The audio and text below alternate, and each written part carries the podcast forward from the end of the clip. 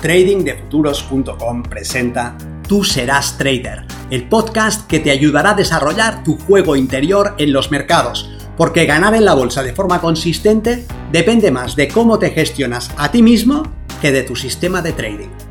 En este podcast encontrarás ideas y sugerencias prácticas con las que mejorar la mente con la que operas los mercados. Soy Vicens Castellano y será un placer que me acompañes. Si quieres más información sobre nuestros programas de entrenamiento para traders, visita tradingdefuturos.com.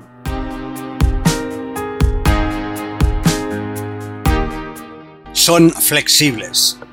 ¿Qué conoces que sea a la vez rígido y flexible?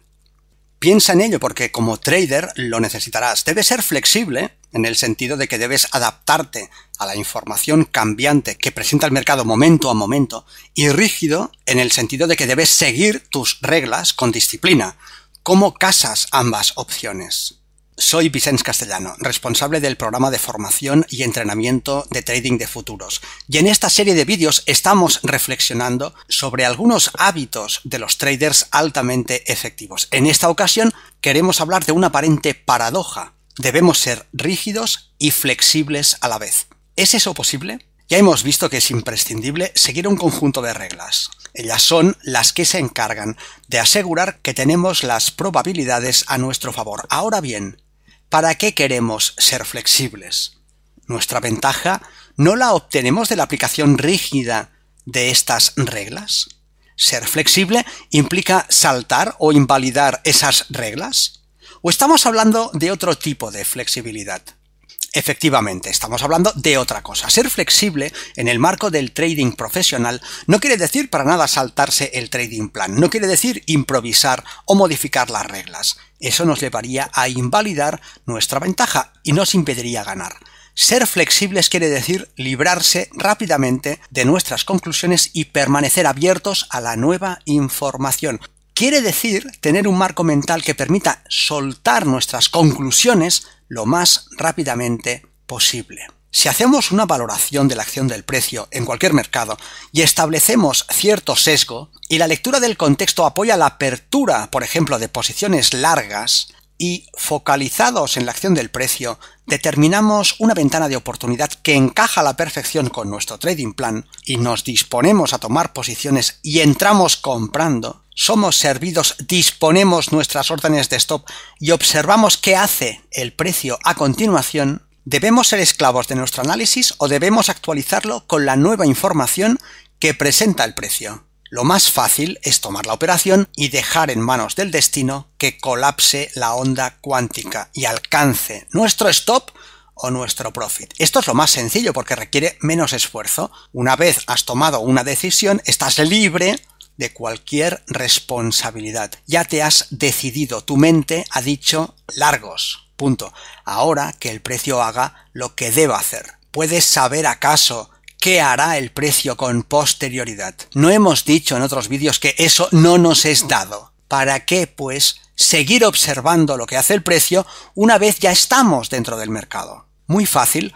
En el momento previo a tu participación, cuando tu foco de atención estaba en el análisis, la información disponible era I. Una vez comprometido tu capital, cuando estás dentro del mercado, la información disponible sigue siendo I. ¿No es más bien que esa información va aumentando con el paso del tiempo? ¿No es más bien que ahora la información es I más N?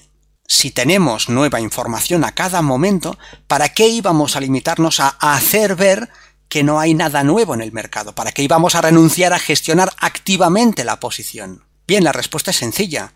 Si no somos capaces de manejar adecuadamente nuestras emociones, podría ser que en el intento de gestionar la posición fuesen nuestros miedos quienes estuvieran decidiendo por nosotros.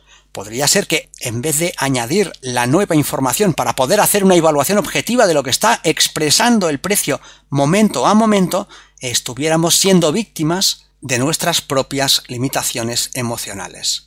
En este caso, sería mejor no tocar nada y dejar que las probabilidades se expresaran sin interferir. Pero si hemos desarrollado nuestra competencia emocional, lo que debemos buscar es una gestión activa de nuestra posición, una gestión que nos permita mejorar nuestros resultados. Y es en este sentido en el que los traders altamente efectivos son flexibles. Hemos abierto largos porque así lo indicaba nuestro análisis, pero la operación no progresa como debería. La acción del precio posterior a nuestra toma de posiciones invalida ahora nuestro análisis. ¿Debemos hacer ver que esto no está pasando? Sí, en el momento previo todo indicaba que los largos eran más probables que los cortos, pero una vez hemos entrado, la nueva información del precio lo está desmintiendo. Los movimientos no son los que deberían, el volumen no hace lo que esperamos que haga.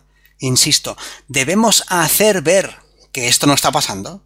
Si somos traders novatos, y estamos aprendiendo a seguir nuestras reglas, tendremos ahí un obstáculo mental importante. Por un lado, debemos seguir nuestro trading plan. Por otro lado, el mercado está en un cambio permanente. Y atención que esto no es baladí. Si somos demasiado flexibles, podemos estar seguros de estar actuando a favor de nuestro mejor interés. Entiende que podríamos ser víctimas de nuestro propio miedo, que podría ser nuestra carga emocional la que nos hiciera ver una información que no está realmente ahí, hemos comprado y el precio ha retrocedido ligeramente. ¿Debemos salir? ¿Esperamos a que el precio toque el stop con pasividad? ¿No está contemplada esa opción ya en nuestro trading plan? ¿No contiene nuestra ventaja justamente el escenario en el que el precio se mueve en nuestra contra? Si somos rígidos, en nuestra forma de pensar, aplicaremos las reglas y punto. Hemos comprometido nuestro capital y no podemos saber qué sucederá, así que en vez de incorporar la nueva información que genera el mercado momento a momento, estaremos pasivamente esperando a que se giren las cartas. Esa es una opción. Otra opción es mantenerse flexibles y entender que el momento T1 es diferente del momento T2, que la información en T1 es I y la información en T2 es I más N. Si tenemos nueva información, podemos tenerla en cuenta, podemos incorporarla, pero no podemos hacer eso si nuestras emociones no están bajo control. Sin una adecuada capacidad de gestionar nuestra respuesta emocional, seremos incapaces de tener en cuenta la nueva información sin distorsionarla. En ese caso, debemos trabajar sobre nosotros mismos o conformarnos con esperar pasivamente a que el precio haga lo que deba hacer has comprado y el precio se ha desplazado a tu favor. La orden de stop está ahora en el punto de entrada y tu riesgo se ha reducido notablemente. El precio se aproxima al nivel en el que esperas tomar beneficios, pero no llega a él. Retrocede ligeramente, luego retrocede un poco más. ¿Qué debes hacer en ese momento? ¿Dejas que el precio toque las órdenes que has dispuesto para salir en break-even? Dejas que el precio haga lo que tenga que hacer, te expones a que retroceda al punto de entrada y salir en break-even, tomas beneficios parciales, subes tus órdenes para asegurar una parte del beneficio que actualmente está disponible, no hay una respuesta única que sea la correcta. Hay opciones que puedes valorar. Lo que está claro es que los traders altamente efectivos eligen siempre aquel camino que les resulta más ventajoso. Si son capaces de manejar su respuesta emocional, preferirán utilizar la información nueva que va generando el precio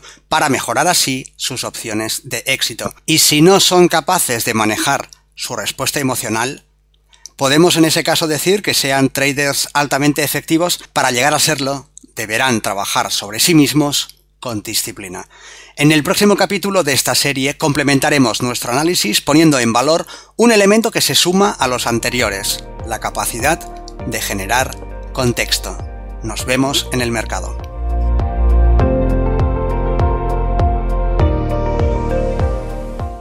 Si este contenido te ha parecido interesante, te agradeceré que lo compartas para darle una mayor difusión y que me dejes un comentario en tu plataforma de podcast preferida.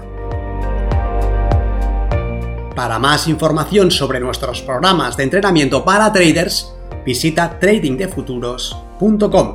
Recuerda, una mente estirada por una nueva idea jamás regresa a su estado original.